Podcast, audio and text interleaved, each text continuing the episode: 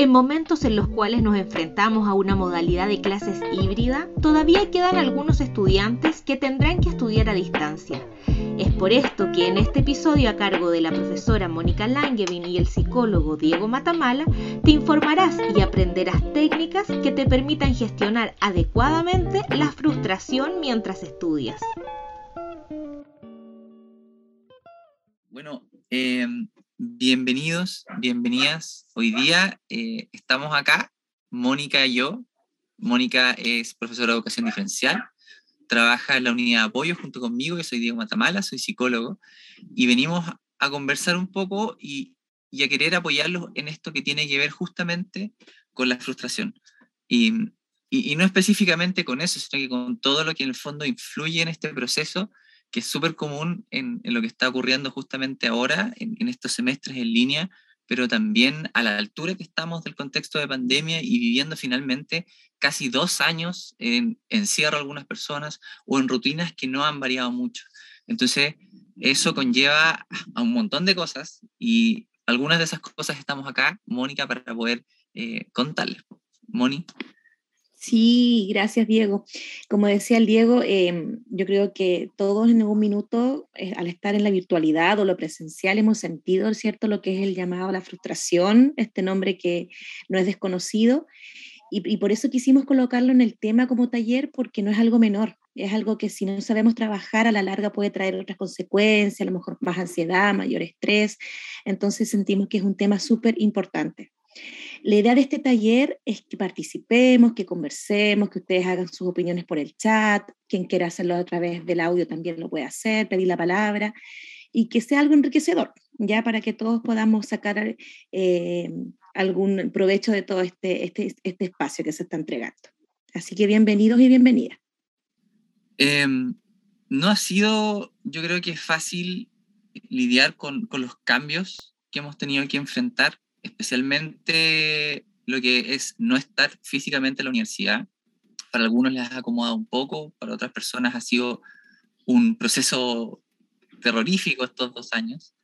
Y frente a eso, eh, yo creo que una de las consultas más recurrentes que tenemos nosotros desde la unidad de apoyo es justamente el cómo manejar cuando intentándolo, intentando hacer como lo mejor que puedo, no logro cumplir mis objetivos, no logro obtener en el fondo lo que necesito, que a veces puede ser mantener mi promedio y a veces puede ser algo de supervivencia, en el fondo poder aprobar el ramo que necesito para poder pasar al otro año y titularme. Entonces, eh, yo me imagino que ustedes están en un proceso que es difícil de describir, pero nos gustaría igual escuchar, pues cuéntenos en el chat cómo han sobrellevado este proceso y también qué les llamó a, a este taller, ¿no? A este, a este nombre de la frustración. ¿Qué, ¿Por qué están acá? Vamos viendo. Pueden escribirlo por el chat o quien quiera conversar a través del audio también lo puede hacer. Quizás quieren saber del tema, a lo mejor nunca han sentido frustración, hay gente que se frustra mucho, por eso quieren estar acá. Aquí tenemos un comentario. Catalina dice, me gustaría conocer tips para manejar la frustración. Bien, Cata. Porque se puede manejar, ¿cierto, Diego? Sí, sí, creo que el, el, mensaje más importante es que lo que van a aprender hoy día y lo que podemos sacar de este espacio va a tener un efecto en, en lo que viene de aquí en adelante. O sea, ojalá para positivo, eso es lo que esperamos. Entonces, de verdad, con toda la confianza del mundo, atrévense a preguntar, escríbanos, coméntenos, eh, porque esto, si bien eh, tenemos tips, no es una receta mágica. ¿Ya? No hay nada que pueda funcionar para todos de la misma forma. Entonces, si tenemos la oportunidad de conversar con un psicólogo, con una psicopedagoga, démosle, porque este es un momento donde puedo resolver dudas de repente súper personales, así como ya, ok, me está pasando esto, ¿cómo lo puedo hacer? Y vamos conversando a la medida que vayamos avanzando.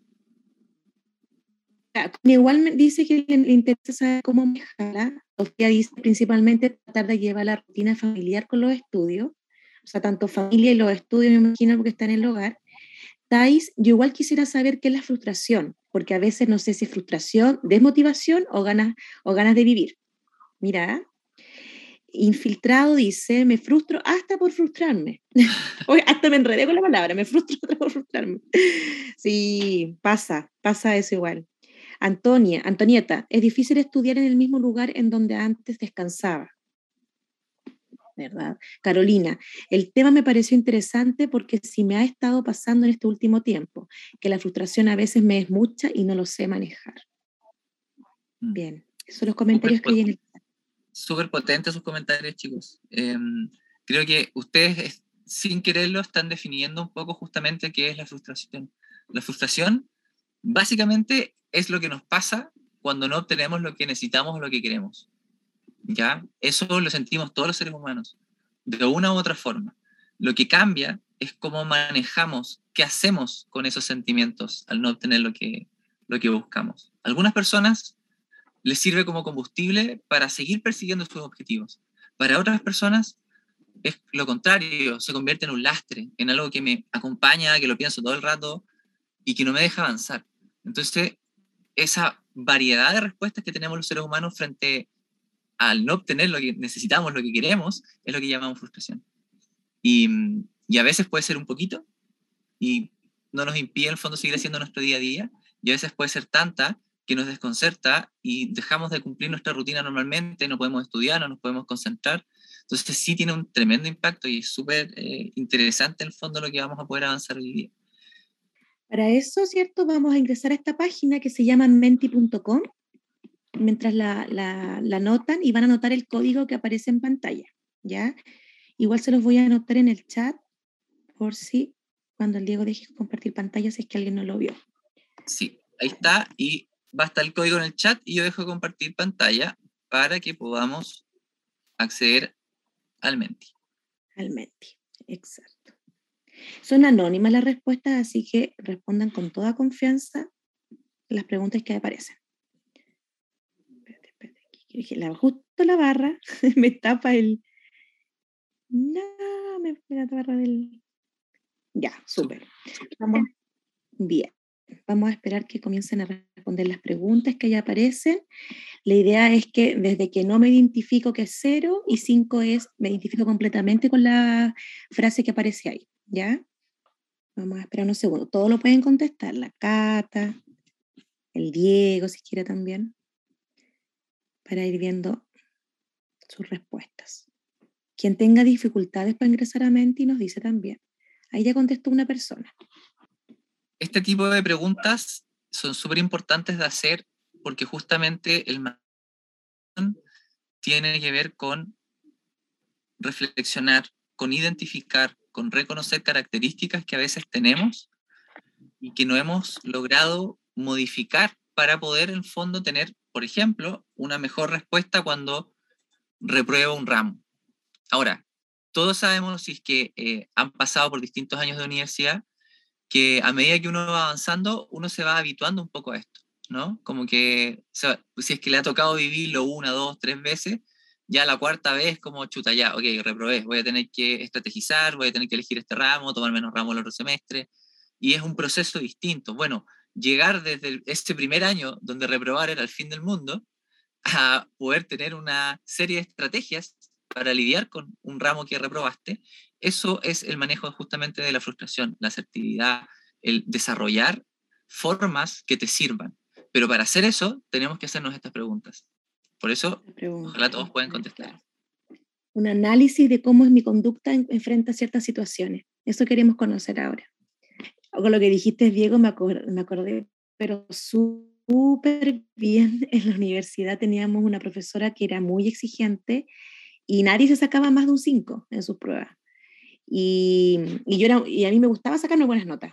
Y entonces me frustraba que no, con ella no podía irme bien. Y siempre me decía, pero ¿qué tienes si te sacas un rojo? No, no, te va a pasar nada, va a ser una, una, reprobación y para la próxima te va a ir mejor. Y yo, pero ¿cómo? Veía, un, veía una nota roja tan, como algo tan negativo, algo así como que a poco menos algo que, que yo no iba a funcionar para la carrera, y con ella logré ver que no, pues quizás una reprobación con una nota roja, pero que al final eso no mide si yo sé o no sé la asignatura, sino que tan solo es, es la nota. Y que para la otra quizás tengo que, que, ver qué hacer para poder mejorar cierta, y obviamente pasar el, la asignatura. Pero ella me decía, ¿qué tiene? Que no te va a pasar nada, ¿por qué te exiges tanto desde la nota? Más que de eh, si estás aprendiendo bien o no la asignatura. Y claro, me acordé así, se me vino así inmediatamente en la cabeza, porque me acuerdo esos instantes eh, frustrantes de, con ella, sobre todo esa, esa, ese ramo. Oye, ¿y a alguien le ha pasado eso? ¿Ha tenido como una, una frustración así como en la U? ¿Con algún profe? ¿En alguna prueba? ¿No le subieron la nota? ¿Qué nos quiera contar?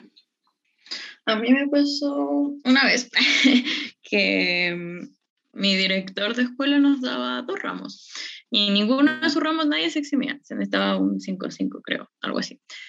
Y mm, el primer ramo que nos dio, yo me alcancé a eximir con el 5-5, entonces yo estaba feliz. Pero la segunda vez, eh, como creo que tenía un 5-3 y la última prueba me saqué un, no me acuerdo cuánto me saqué, el punto es que me faltaba una décima para eximirme.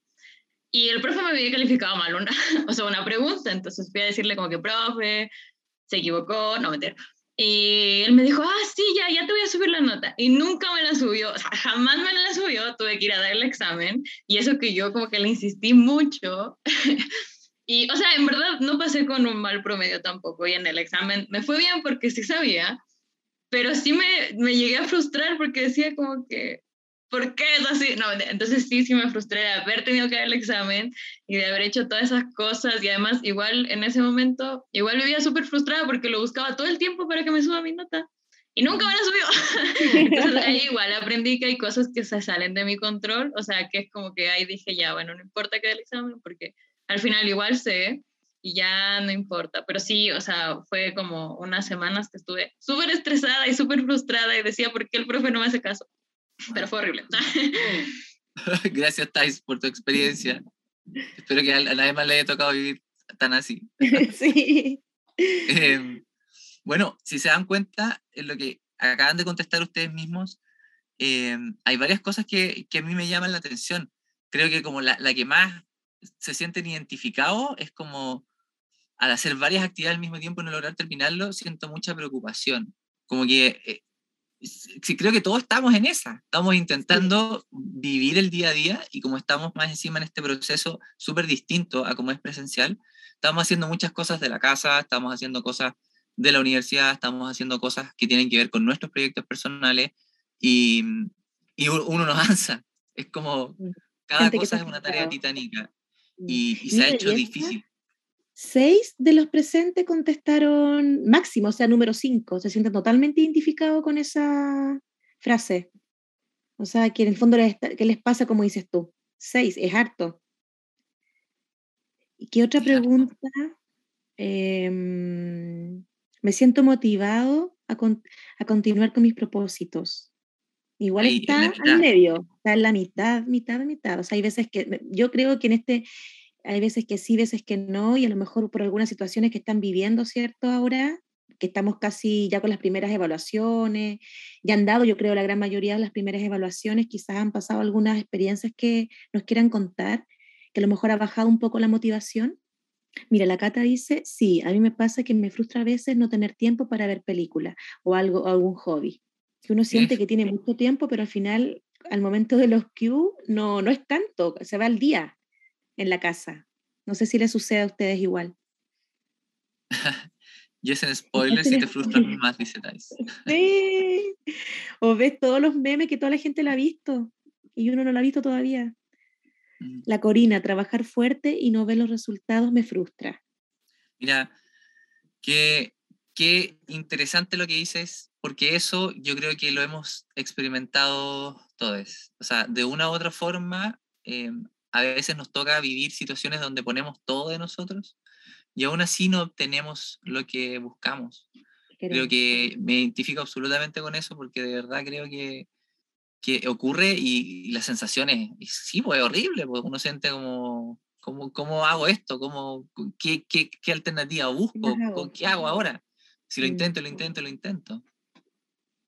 A ver, ese de mantengo la calma frente a las dificultades, ya podemos ver que la gran mayoría se mantiene más para que sí, digamos, que lo, logra hacer un poquito. ¿Cierto? Cuando estoy en problemas confío en que los resolveré. seis personas ya piensan que un tres. Sí. O sea, mm. si pueden... claro, esto, esto representa un poco en qué está el grupo. Mm ahora, hoy día, porque si le preguntamos quizá a final de semestre, esto cambia totalmente. Claro, ahí espía dice, por ejemplo, algo que es súper común. Estoy en este taller, siento que estoy perdiendo el tiempo, pero tampoco hago nada para ganar tiempo. O sea, en el fondo, y eso es súper entendible, estamos hablando de la desmotivación, estamos hablando de que las cosas actualmente, y nos pasa a todos, no nos motivan ni nos interesan de la misma forma. Quizás antes, por ejemplo, efectivamente, estos talleres, la verdad es que muchas veces no son muy amigables. Está la pantalla, está el tema de la conectividad, está el, que, el tema de que no nos podemos ver, ¿cachai? Yo no puedo ver sus caritas, de hecho solo me veo hablando a mí y veo la presentación, entonces me estoy tratando de imaginar varias personas, pero no es lo mismo. Y frente a eso, eh, cuesta como encontrarle, ¿cierto? Muchas veces el sentido, como también dicen tus compañeras en, el chat, eh, el cómo reactivo eso que yo podía hacer antes, cómo reactivo cuando me encontraba un poco luchando contra la máquina, como con harta presión, y encontraba otras maneras de sentirme bien para poder seguir avanzando. Eh, siempre hay momentos en la vida en que uno encuentra o logra ese equilibrio, pero actualmente no están nuestros compañeros cerca, o sea, no interactúo con nadie porque no me toca ir a clases presenciales, no tengo el entorno de la universidad, el poder mirar al profesor de frente o ir a hablarle directamente en ese momento para resolver algo que surgió ahí. O sea, son tantas cosas que han desaparecido que esto queda un poco gris. Y, frente a ese gris es súper natural y normal que nos pase que empecemos a perder esa motivación. No es para siempre, ¿eh? ojo, esto no es para siempre. Van a haber cambios y cuando se vuelva a lo presencial se van a dar cuenta que esto siempre va como mutando. Y afortunadamente eh, esa presencialidad nos va a entregar nuevamente eh, ruidos, olores, personas, sonidos, colores. Entonces, eh, creo que la, invitación es un poco a eso, ¿no? Como empezar a, a buscar estas estrategias y que para eso estamos acá. ¿Podemos volver a la, presentación? Sí, mira, la TAIS, que hay algo que me, me interesa. Dice, a mí igual me pasaba que pensaba que perdía el tiempo por no estar todo el rato estudiando, pero siento que igual son importantes estos espacio donde se aprenden cosas para mi bienestar.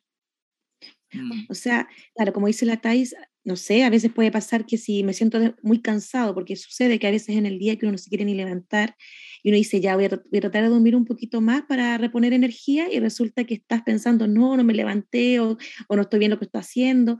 Entonces hay veces que no, que no, no, no nos damos el espacio para hacer otras cosas. Y, el, estar un tiempo más acostada, el ver televisión un, par de horas al día, el quizás estar en estos espacios de talleres, em, igual logran, vamos a lograr algo satisfactorio que me van a entregar quizás mayor tranquilidad, un momento de, alegría, y eso también genera en que me den después ganas de estudiar o, o, de volver a retomar lo que es la U. ¿Ya? Porque no podemos estar las 24 horas pensando universidad, universidad, universidad, porque al final eso hace que nos desmotivemos también. Así que gracias chicos por compartir sus experiencias. Ahí dejé de compartir, Diego. No sé si alguien quiere comentar algo más. Algo que quiera incorporar, aprovechando que estamos conversando. Y la, verdad es que de eso se trata, justamente, de poder mantener el diálogo, porque eso es lo que nos ayuda a estimular nuestro cerebro. La entrega de información y lo que ustedes pueden aprender hoy día, nosotros les podemos enviar la PPT. Si eso es súper relativo. Lo importante es que aprovechemos este espacio justamente para aprender de la experiencia del otro, para dialogar. Eso es lo que nos estimula. Aquí la Moni les tiene algo que yo creo que es súper, súper relevante. Sí, esto en el fondo me puse a pensar cómo eh, ustedes o nosotros mismos, como trabajando igual de la casa, podemos tener las expectativas de acuerdo, wow, estoy desde la casa, voy a estar, voy a estar ¿cierto? en mi hogar confortable, eh, no voy a tener que salir, el frío en el invierno, y encontrarme con una realidad que a lo mejor no se cumple lo que tengo en mi cabeza, con estas expectativas que a veces son demasiado altas, ¿cierto? O poco realistas, y generan algún, quizás una frustración en este proceso que estamos desde la virtualidad, ¿ya? Aquí hay algunos ejemplos, si existen más y que les paso, usted lo puede ir compartiendo en el chat también. Antes de empezar, si voy a ver el chat que alguien escribió, consulta, con la frustración puede incrementarse el síndrome del impostor, síndrome Among Us. La verdad es que habría que buscar, yo creo, ahí algún estudio que, que pueda declarar esa relación, pero mm, pero el síndrome del impostor en el fondo es sentir que lo que tienes, lo que obtienes en base a tus logros o lo que haces no es, eh, no lo mereces, por un tema muchas veces de seguridad, de autoestima, de distintos factores que se van como conjugando. eh, se agrava como cualquier dificultad que uno puede generar en su mente en base a, cómo se piensa o las cosas que cree, porque la frustración está muy asociada al estrés. Y cuando estamos estresados, nuestro cerebro secreta eh, hormonas, secreta respuestas biológicas que parten de ahí, generando un nivel de desgaste, de tensión, de disminución de la concentración, de la memoria, de la tolerancia la frustración. Entonces, cuando probablemente estás estresado, cuando probablemente estás frustrado, eso influye absolutamente en, las sensaciones, en las emociones también que te genera esto, por ejemplo, que es parte del síndrome de impostor, como de sentir que no mereces algo, que no mereces tus propios logros, lo que obtienes. Bien, Ahora, entonces... Dale, dale, dale, man. ¿Sigo nomás? Sí. Sí, sigue nomás una de las expectativas que a lo mejor ustedes pueden sentir desde la casa o que sintieron en un inicio, ¿cierto? Es, por ejemplo, el que tendrán más tiempo para estudiar. Wow, voy a estar todo el día en la casa, voy a tener más tiempo, no voy a perder tiempo quizás para tomar la micro, para ir caminando. Entonces tenemos todo el día, ¿ya? Pero ¿cuál puede ser quizás la realidad? Es que las horas ahora sentimos que quizás pasan mucho más rápido que antes y con suerte asisto a las clases, ¿ya? ¿Les ha sucedido eso a ustedes? Quiero que me hagan quizás con las reacciones en el chat o con las reacciones de sí o que no. Sí, me dicen. Soy sí, me colocan. Sí, suele pasar, ¿cierto? Sí, la Catalina. Bien. Entonces, ¿cuál puede ser una solución? Que no es que sea de la noche a la mañana, ojo, no es que ustedes mañana van a empezar a aplicarlo y esto se va a ir, ya es algo paulatino que en el tiempo de a poco lo vamos a ir adquiriendo, ¿ya? Puede ser que comiencen a organizar su agenda, ¿ya? Eh, que empiecen a, decir qué voy a hacer en el día y anotarlo en el papel, porque el tenerlo solamente en la cabeza, eso igual genera mayor cansancio. Yo creo que el Diego más adelante se lo puede explicar ya con otras bases, pero el tener todo en la cabeza y hacer los tics en la cabeza, igual em, genera mayor agobio. En cambio, si yo lo, puedo pasar a un papel, eso ya es el verlo, lo visual, o hacer posit en el computador, en mi agenda, me genera un alivio, ya más más a largo plazo. Entonces, si ustedes organizan, ya voy a levantar a tal hora, voy a hacer esta de esta asignatura, voy a ir a clase, voy a, voy a salir a caminar, voy a ir al supermercado, listo. Cuatro actividades en el día y que para sentir que hice otras cosas que no tan solo fue la U. ¿Ya? Esa puede ser una solución. Otra expectativa, por ejemplo, las clases son grabadas, así podré revisarlas cuando algo no me quede claro. ¡Wow! Tenemos, y yo creo que todos los profes les pueden decir igual. Eh, si hay alguna duda, vean la, vean la clase, ¿cierto? Y es como la, la nueva estrategia que tienen para estudiar. Mira la milagro. Sí soy, me pone. Claro, eso es lo que yo creo que muchos y muchos estudiantes que llegan a consulta llegan con esto. Sí, tengo las clases, me las veo y me las reveo un montón de veces. Pero eso al final igual quita mucho tiempo y no es saludable no es estar todo el día en la pantalla, ya en clases y más encima después verme la clase dos, tres veces de nuevo wow, imagínense, multiplicado por cinco asignaturas. Eso a largo plazo es algo que no, no, es saludable, ¿ya? ¿Y cuál es la realidad? No asisto a clase, total, después veo el video grabado. O sea, no participé en clase, no, no quizás no solucioné, no solucioné dudas, ¿ya? Entonces, ¿cuál es la solución que, nosotros pensamos que les puede ayudar a ustedes? Que no, no sumen más tareas a su agenda, o sea, asistan a clases, no esperen verlo después, ¿ya? Que no es lo mismo, y, también que pueden anotar ustedes el minuto en que algo no quedó claro o que el profe no pudo resolver la duda o me la resolvió pero tampoco entendí muy bien. Anotar en su cuaderno, tal minuto eh, me desatendí, no entendí lo que el profe explicó o fui al baño y perdí el, el hilo de la clase y luego ven esos minutos de la grabación, no necesariamente toda la clase grabada. ¿Ya? Mm. Otra expectativa, Repasando la materia de la clase me bastará para entender los contenidos, ¿ya? Solamente con lo que está ahí en la grabación o con la nota en el cuaderno, eso es suficiente. ¿Cuál es la realidad? No entiendo los apuntes, escribí, pero ni me acuerdo que anoté porque lo anoté, y eso me da a entender que quizás tengo vacíos académicos que no me permiten avanzar, ¿ya? Eh, entonces, ¿cuál puede ser una solución de esto? Que ustedes sean críticos con su aprendizaje, con lo que leen, con lo que están estudiando, que averigüen más allá, que consulten bibliografía, que asistan a tutorías si es que las hay, que pregunten a un compañero. Los compañeros de este minuto quizás es verdad, están todos en casa, pero se pueden hacer redes a distancia para solucionar dudas, ¿ya? Y buscar otra fuente de información. La Carolina nos dice en el chat, yo al principio trataba de ir a todas las clases online y después de verlas grabadas para tipearlas, pero no me daba el tiempo para tanto. Exacto, Carolina. Sí, de hecho, cuando yo coloqué esto aquí, me acordé mucho porque muchos estudiantes me dicen lo mismo. Me dicen, no, yo voy a clases y luego me, me quiero ver las clases. Es como que lo toman como una forma de estudiar el volver a ver la clase grabada. Y eso no es volver a estudiar, en el fondo va de nuevo a empezar solamente a recibir, recibir información, pero no hago nada con esa información. Entonces lo que se sugiere es eso, de notar las dudas quizás, ver el video si necesario para esa duda y ser crítico con lo que están estudiando y buscar otra fuente de información si algo no queda claro. Y sobre todo las redes con los compañeros. Yo creo que eso es algo potente. No sé si Diego, te digo, ¿querías agregar algo? O sea, sí, solo como nada que o sea, sí, tiene que ver con esto, pero es como ya más de mi área. Eh, la expectativa y la capacidad de diferenciarla y regularla respecto a la realidad es, es una habilidad, es algo que se puede trabajar, es algo que se puede entrenar. Lo que ustedes están viendo acá, como muy simplificado, por supuesto, pero como reconocer la expectativa, reconocer la realidad, ¿cierto? Como el número dos, y encontrar una solución, eso es algo que no todos tenemos incorporado. ¿ya? No todas las personas vamos a saber cuál es la solución como solo definiendo dos puntos, ¿se entiende? Porque tenemos que tener primero una base. O sea, cuando estábamos en la escuela, cuando estábamos en el liceo, nos enseñaron a estudiar bien, o, o, yo adquirí otras técnicas de estudio o formas para organizarme, o viví el día a día. Yo, mi experiencia personal fue así, yo como que viví el día a día nunca me preparé mucho y eso me, me, causó ciertos obstáculos en la UPO, pero los pude superar.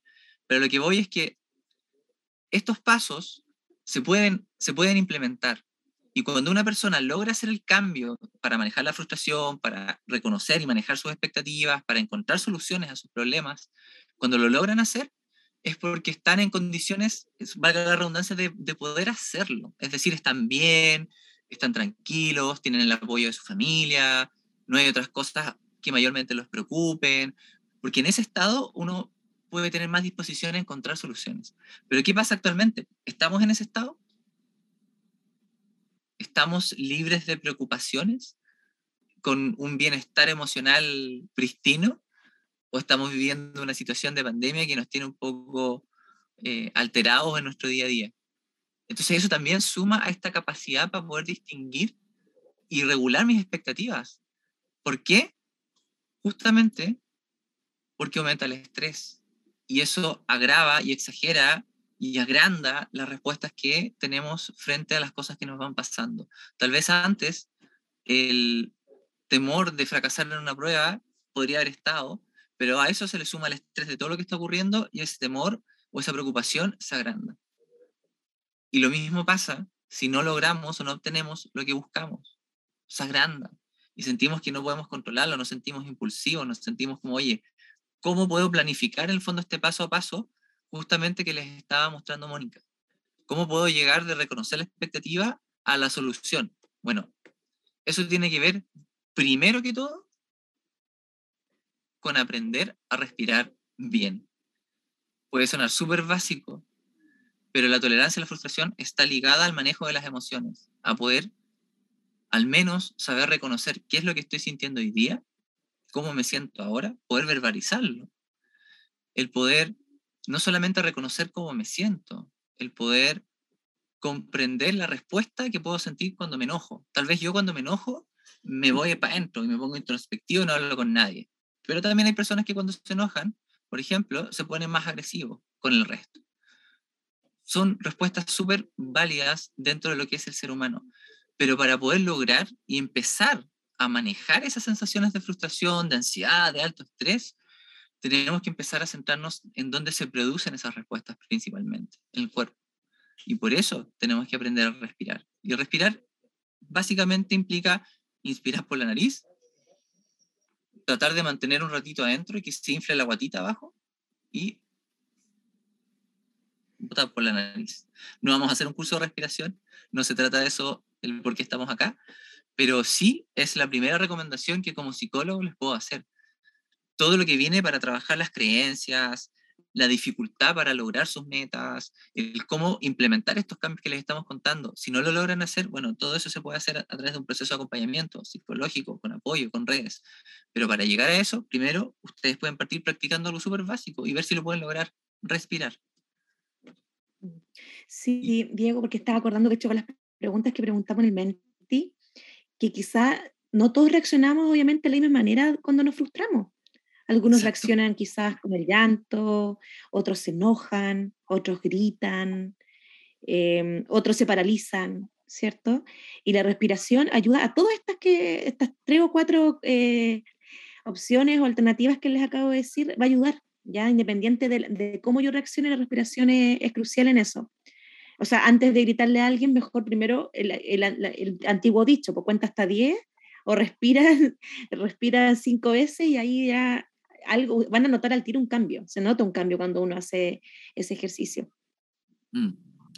Mira, acá eh, creo que es, muy, muy elocuente la imagen para expresar básicamente eso. Eh, actualmente, hoy tenemos muchas cosas que están pasando en nuestra cabeza y los pocos ratitos que podemos tener para el ocio o, para estar con nosotros mismos o para distraernos, muchas veces son ocupados en nuestro espacio mental por las mismas preocupaciones que enfrentamos día a día. Entonces, para salirnos de ese estado, tenemos que hacer cosas intencionadas, no va a pasar de la nada, no va a pasar porque yo simplemente lo quiera. Tenemos que implementar ciertas prácticas. Aprender a respirar es una de ellas. La segunda es aprender a quedarme en el aquí y ahora. ¿Ya? Eh, se hacen talleres de mindfulness en la universidad, es una práctica que se puede incluso tomar en línea y generalmente tiene efectos bastante rápidos en cómo empezamos a experimentar el mundo, cómo empieza a bajar o a disminuir esta sensación de descontrol, de que no logro muchas veces tener claro qué es lo que tengo que hacer para lograr lo que me propongo. Bueno, sumado, por supuesto, a, un bienestar emocional y psicológico aumentado. Entonces, em, la pregunta acá, el fondo es, puedo aprender todas estas cosas, puedo obtener tips, pero más o menos tengo claro lo que tengo que hacer. ¿Puedo hacerlo? ¿Lo logro hacer? O como decían ahí en los comentarios, no me alcanza el tiempo o derechamente no tengo las ganas de hacerlo. O sea, eso también es una pregunta que nos tenemos que hacer. Y como dices tú, Diego, en la U se hacen talleres de eso. En la DAE lo están impartiendo ya con un profesional que los, que los da y claro, se llenan, se llenan los, los cupos porque ayuda bastante. Ahora nos gustaría a ustedes o por el audio también que nos vayan diciendo qué harían ustedes con estas realidades, ya que aparecen acá. Por ejemplo, la primera de ellas dice, planifiqué una sesión de dos horas de estudio y en realidad estudié tan solo 30 minutos porque me distraje con todo lo de la web. Ya, yo creo que nos ha pasado a todos. ¿Qué harían ustedes ante esta situación? Si nos pueden eh, compartir. A ver, a ver. ¿Quién se atreve? ¿Quién se atreve? Les ha pasado, ¿no? Eso de, tener en la cabeza de decir voy a estudiar tantas horas y al final estudio 5, 10 o 15 minutos. A mí me pasa que digo, ya, hoy voy a avanzar, no sé, como que toda esta sección de mi tesis, así digo, ya, y tengo, no sé, toda la mañana, y digo, ya, y me motivo y todo, y después como que no se me ocurre qué poner, y me empiezo a distraer, y después ya pasó el tiempo, y digo, ah, ya no avancé en nada, pues digo, bueno, ya no avancé y me frustro y digo, entonces nunca voy a avanzar y así como que caigo en un círculo de quejas. Entonces prefiero levantarme, como distraerme un rato, hacerme un tecito y después vuelvo y ya lo, lo, intento de nuevo. Pero eso de planificar una sesión de dos horas de estudio y solo estudio 30, me siento totalmente identificada. Pero Thais, tú con lo que acabas de decir, eh, es una estrategia. El hecho de, de ya darte cuenta que que viene la culpa y que vienen sus pensamientos negativos que me están invadiendo, mejor decir, wow, paro, salgo de aquí, me voy a tomar un tecito, eh, voy a conversar con alguien de, la casa y luego vuelvo y lo intento otra vez. Eso es una estrategia, ¿ya? eh, versus al quedarme todo el día todavía intentando, intentando, intentando, intentando y, y se te vaya el día y no hacer nada, ¿ya? Y al avanzar un poquito también ya es avanzar. Eso también, eh, lo que decía el Diego, el jugar con las expectativas, porque a veces yo puedo decir, ya voy a avanzar con todo el marco teórico, es diferente a decir voy a avanzar con este, con este tema, lo que puedo hoy día, y ahí voy a ir viendo durante el día qué más puedo ir haciendo, ¿ya? Pero el hecho de ya cumplir con hacer una tarea dentro de lo que yo tenía, ya es algo válido. O como dice Antonieta acá, igual es una estrategia buena, estudiar 30 minutos y luego descansar un rato, que es como la técnica del pomodoro, y después volver a estudiar otro poco a veces me sirve. Eso ayuda bastante, sobre todo para los que procrastinan mucho, que les cuesta mantener la concentración por largos periodos de tiempo, estudiar por periodos cortos o trabajar por periodos cortos, luego descansar y luego volver a retomar. Es mucho más eficiente eso que estar sentado cuatro horas seguidas, ¿cierto? Tratando de hacer algo. ¿Ya? Eso es una muy buena estrategia igual. ¿Ya? Em, ¿Quién más habló acá? Siempre me pasa cuando trato de leer los PDF. Al final no lo hago. Claro, quizás aquí hay que empezar, cuando yo tengo un texto que es demasiado intenso, ya con solo verlo a lo mejor digo, wow, y me entra una pereza y no avanzo mucho, ahí empezar a dividir por, por temática, ¿ya? Empezar a seccionar los párrafos. Quizás voy a decir, ya voy a leerme de las 30 páginas, voy a leerme 5 hoy día, 5 mañana, pero metas cortas, pero cumplirlas en la semana. Esas son buenas estrategias, ¿verdad? De, de, parcelar el contenido de, mi, de mis materias. Eso les puede ayudar también. Eh, Thais, me da tu estrategia, dice la DA.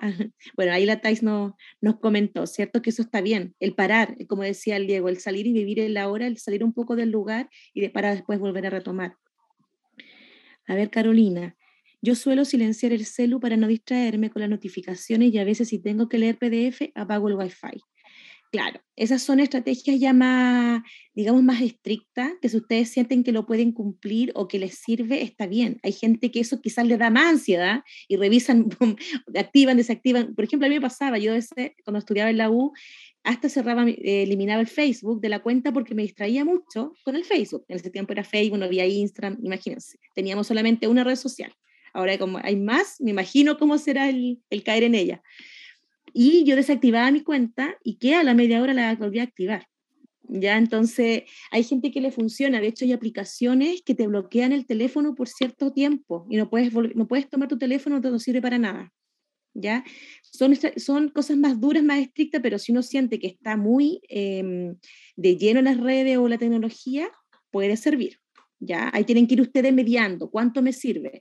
A lo mejor si me sirve solo por media hora, bien, versus que antes perdía la concentración a los cinco minutos, puede ser una buena estrategia igual. La Thais dice, llorar, mentira, sí, obvio, lo que hago es ir a hacerme un tecito, comer algo rico, porque soy golosa. Intento ver por la ventana, decirle a mi familia que lo que intento hacer para motivarme, porque a veces conversando te das cuenta de que si te gusta lo que haces, y lo más importante, no agarro mi celular en el descanso, porque si no me, quedé, me quedo horas en Instagram, hago que sea un descanso de todo. Bien, Thais, tú lo has dicho súper bien. Esos descansos tienen que ojalá ser actividades en que ustedes saben que después de esos cinco minutos va a ser fácil volver a la tarea. Porque si yo en ese descanso me pongo a ver mi serie favorita, lo más probable es que el descanso se transforme en dos horas y no termine, no termine volviendo a hacer mi tarea. ¿ya? Así que bien, Thais, muchas gracias. La Mila, mira, llorar igual es solución, ¿o no? Es que llorar, yo, hay un mito tan grande con llorar, Diego, ¿cierto? Como que lo, lo mm. vemos como algo tan negativo y de verdad yo siento que el poder sacar tu emoción y expresarla en el fondo y que esa, esa, esa expresión sea a través del llanto, bienvenido. Si te, si te ayuda, si te alivia, si puedes sacar un poco de lo que te tiene angustiado, bien. ¿Ya? Sí. Ahí el Diego eh puede apoyarme más en, en que... No, solo reforzar tu punto porque estoy súper de acuerdo con lo que dices, Moni. El, el llorar es algo, yo diría que es fundamental. O sea, todas las emociones que nosotros nos toca sentir en nuestra vida cumplen una función, tienen un sentido. Y mm, por lo mismo necesitan una vía para salir, una vía de expresión. Y por distintas razones, eh, algunas personas están más en contacto con sus emociones y no las discriminan ni las juzgan, sino que solo las viven y las sienten. Y a otras personas eh, tienen, están en el otro polo, ¿cierto? Donde a veces sí juzgamos lo que sentimos o preferimos ciertas emociones por sobre otras y no les damos el espacio muchas veces para poder salir. Y entre medio de esos dos polos estamos la mayoría. Entonces, es súper importante que incluso si, eh, por ejemplo, no han llorado hace tiempo o, o no han tenido la oportunidad de vaciar su enojo de alguna forma, busquemos formas de hacerlo, que sean relativamente sanas, ¿no? Para el enojo, a veces ahorcar la almohada sirve un poco. yo pico leña acá en el campo, ahí boto toda mi rabia. Y para la pena, un saco de box, claro. Eh, que no sean ustedes, sí, em, y, y, al mismo tiempo, por ejemplo, para, para la parte más emocional del, del llanto, a veces sí puedo ver una película, buscar un buen drama y llorar a moco tendido. Ayuda caleta. Sirve para primero contactarnos con nuestras emociones y si hay cosas que nos han estado pasando y están ahí embotelladas, un poco acumuladas, esta vía nos permite soltar no solo quizás en este ejemplo la emoción de la película, sino que también otras cosas que pueden estarnos pasando. Y mm. cuando uno, si es que se acuerdan, cuando llora moco tendido y cuando para de llorar, uno se siente un poquito más liviano, un poquito más claro, un poquito como, ya, ok. Entonces es súper importante. Sí, la Cata igual dice, me ayuda mucho hacer ejercicio, aunque a veces me falta tiempito, pero cuando hago me siento diferente.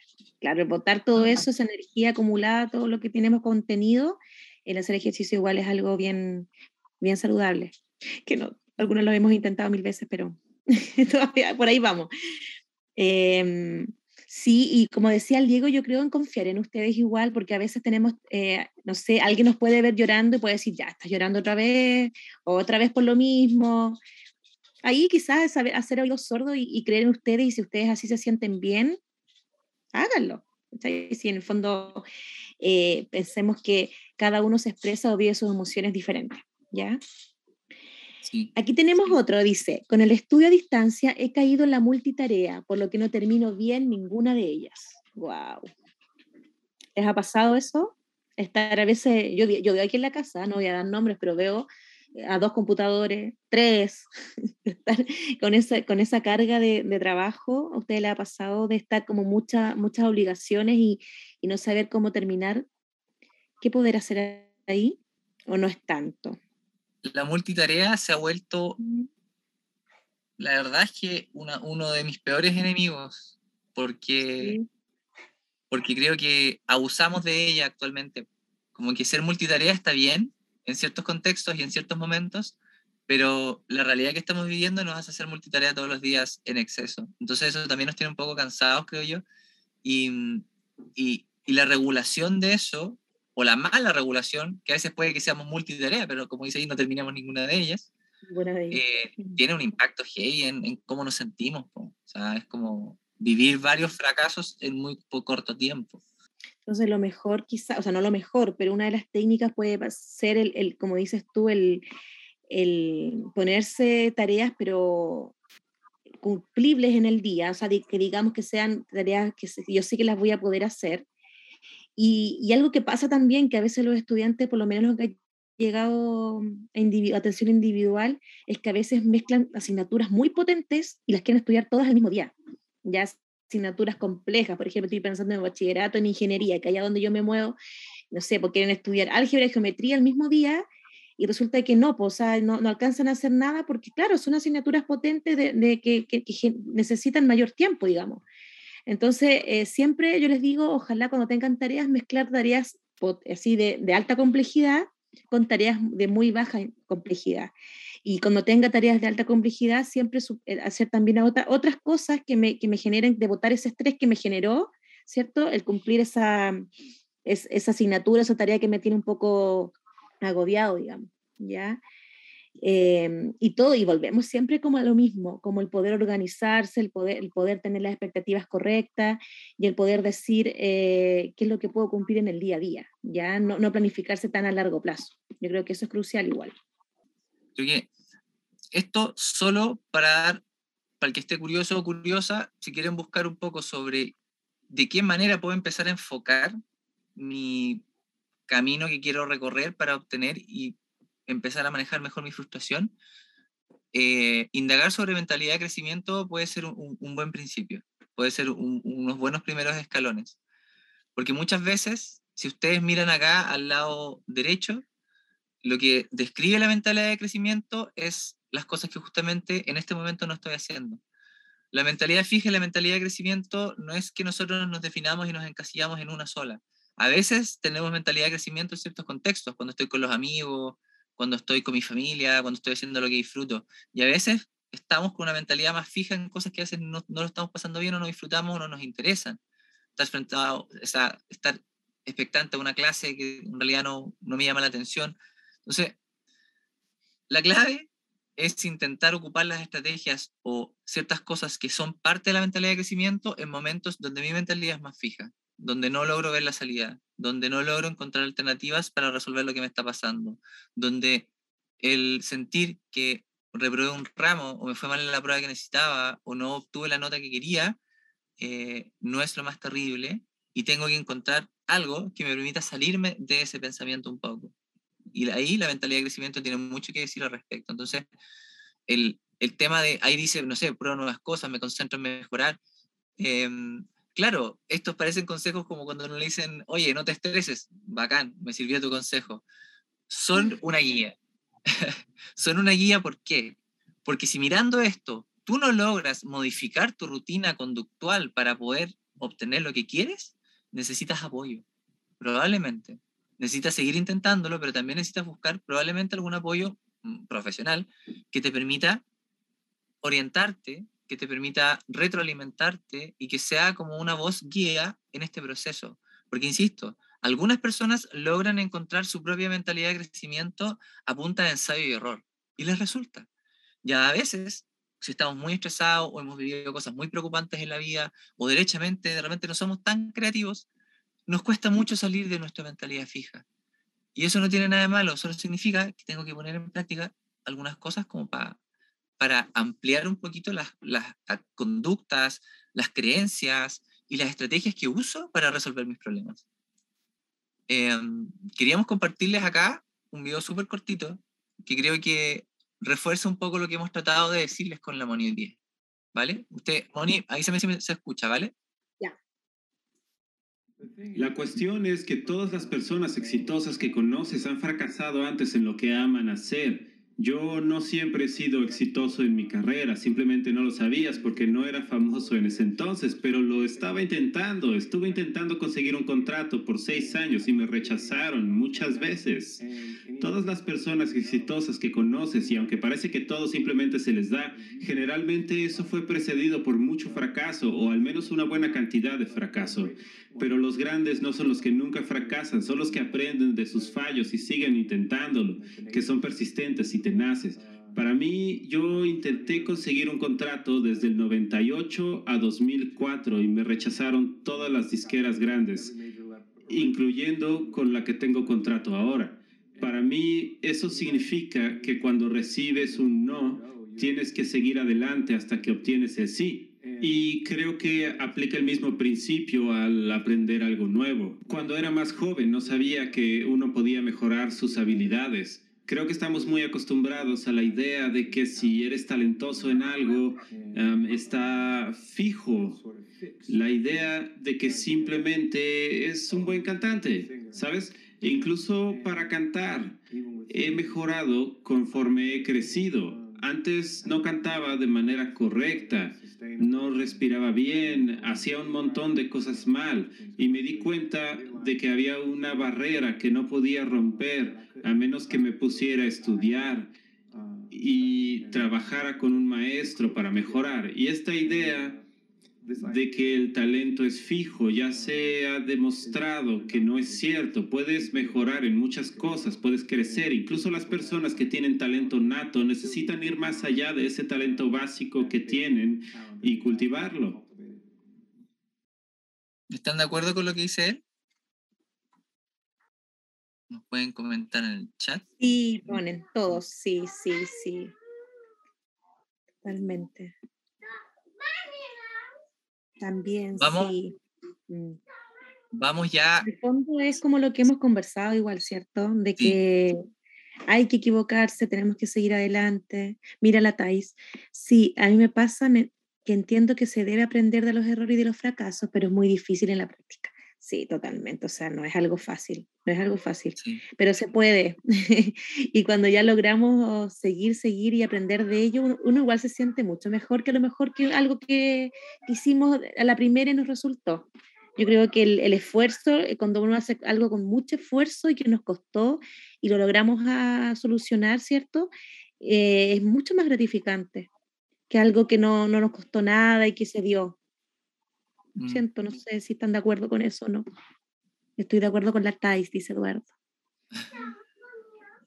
El fondo es una vuelta a intentar generar reflexión un poco respecto a lo que han escuchado, pero también eh, seriamente evaluarse, es decir, si yo veo estos consejos que me dieron, como organiza bien tu tiempo, prepárate o anticipate al fracaso, es decir, regula tus expectativas, intenta siempre pensar los distintos resultados que puedes obtener de una misma cosa.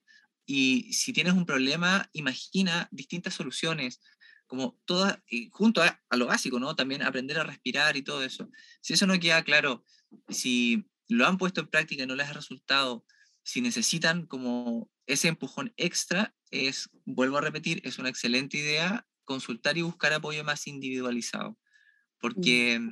Se puede construir este camino, pero a veces de verdad no sabemos cómo. Si ustedes me hubiesen preguntado a mí en mi primer, segundo, tercer año de la universidad, cómo organizar mis estudios, la verdad es que era el lote.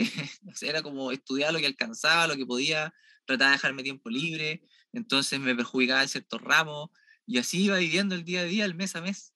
Eh, esto de organizarse lo sabía, lo, había escuchado, pero a veces ni siquiera me daba la energía o las ganas de implementarlo. Y ahí es donde está el tema. Porque si me pasa eso, tengo que buscar ayuda para lograr encontrar un equilibrio en este momento, ahora. una asesoría, que puede ser por alguien de la unidad de apoyo, por ejemplo, puede ser un proceso de terapia individual, personal, quizás por fuera de la universidad, para empezar a encontrar, ok, ¿cómo puedo mejorarme? ¿Cómo puedo lograr encontrar las estrategias que necesito para probablemente resolver una de las interrogantes que tienen ustedes hoy día, ¿no? ¿Cómo finalmente puedo manejar la frustración? La frustración tiene mucho que ver con el control de impulsos. O sea, si no logro controlar mis impulsos, puedo practicarlo, puedo aprender primero a relajarme, a practicar respiración, mindfulness, meditación. Esas tres prácticas si ustedes hicieran una todos los días, un poquito, empezarían a disminuir sus niveles de estrés y empezarían a eh, tener mejores capacidades para pensar cómo enfrento la frustración. Pero si de ese punto, que es el base, o no logran llegar ahí, es porque puede que necesiten apoyo. Entonces, eh, vamos siempre como paso a paso, porque algunos de los tips y de las cosas que hemos visto hoy día a veces parecen como muy simples, pero no es fácil de hacer. Como decía Thais, eh, entre el dicho y el hecho hay mucho trecho. O sea, de, cómo logro yo hacer esto, eh, es un proceso y una receta muy personal. Claro. ya con informarse, como lo están haciendo ahora, ya es un gran paso.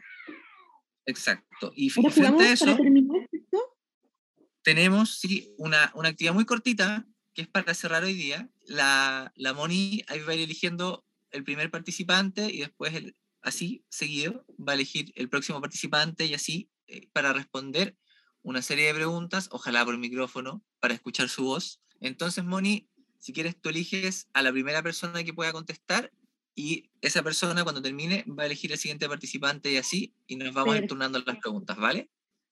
Ya, la Tais, voluntariamente obligada.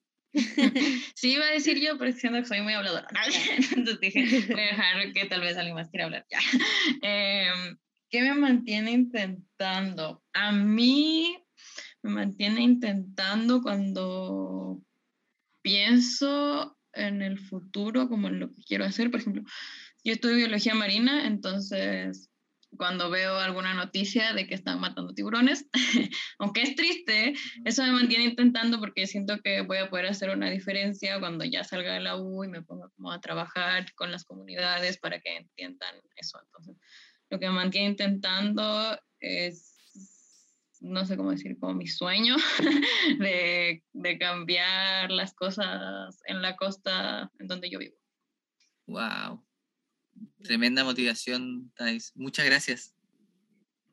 ¿A quién le tocaba esta? A la Valentina. Ya. ¿En qué te esforzaste hoy, mm. Valentina?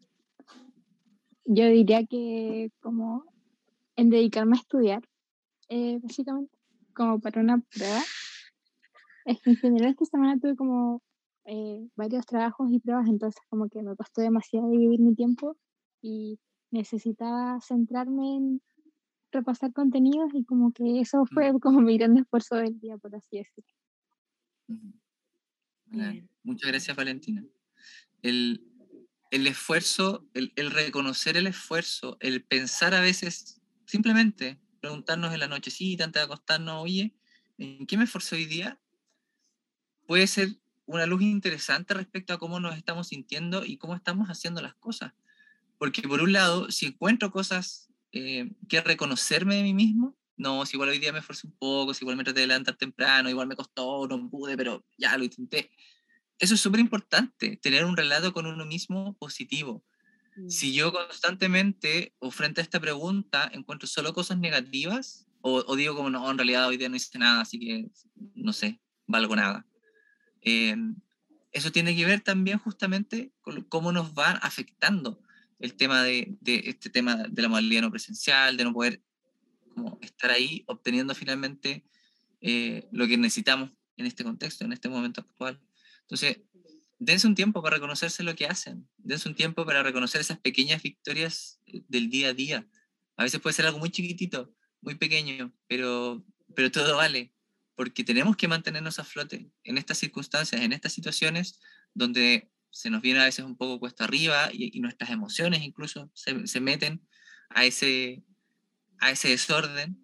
Eh, el encontrar esas pequeñas cosas que me hacen bien es, es necesario. Entonces, como decía Moni hace un rato, ¿no? Eh, a veces ni siquiera paramos a pensar qué es lo que necesito, solo seguimos, ok, hoy día tengo que estudiar, entonces voy a estudiar toda la tarde ni siquiera voy a pensar en distraerme o en tener un rato para comer algo rico o salir a hacer algo distinto en la medida que se pueda. Em, pero es súper necesario y actualmente hemos perdido esa capacidad. Casi tenemos que anotarlo. Entonces, por favor, Yo creo que estamos eh, cerrando el fondo ya con, con nuestro, nuestro taller.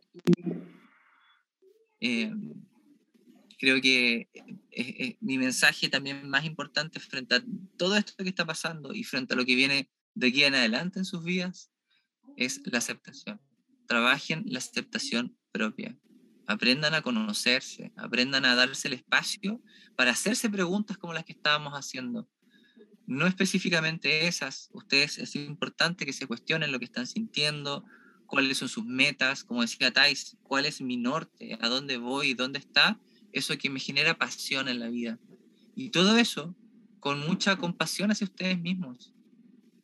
si ustedes están aprendiendo la vida, están aprendiendo la universidad, está bien equivocarse, está bien no obtener de repente lo que necesitan en el momento.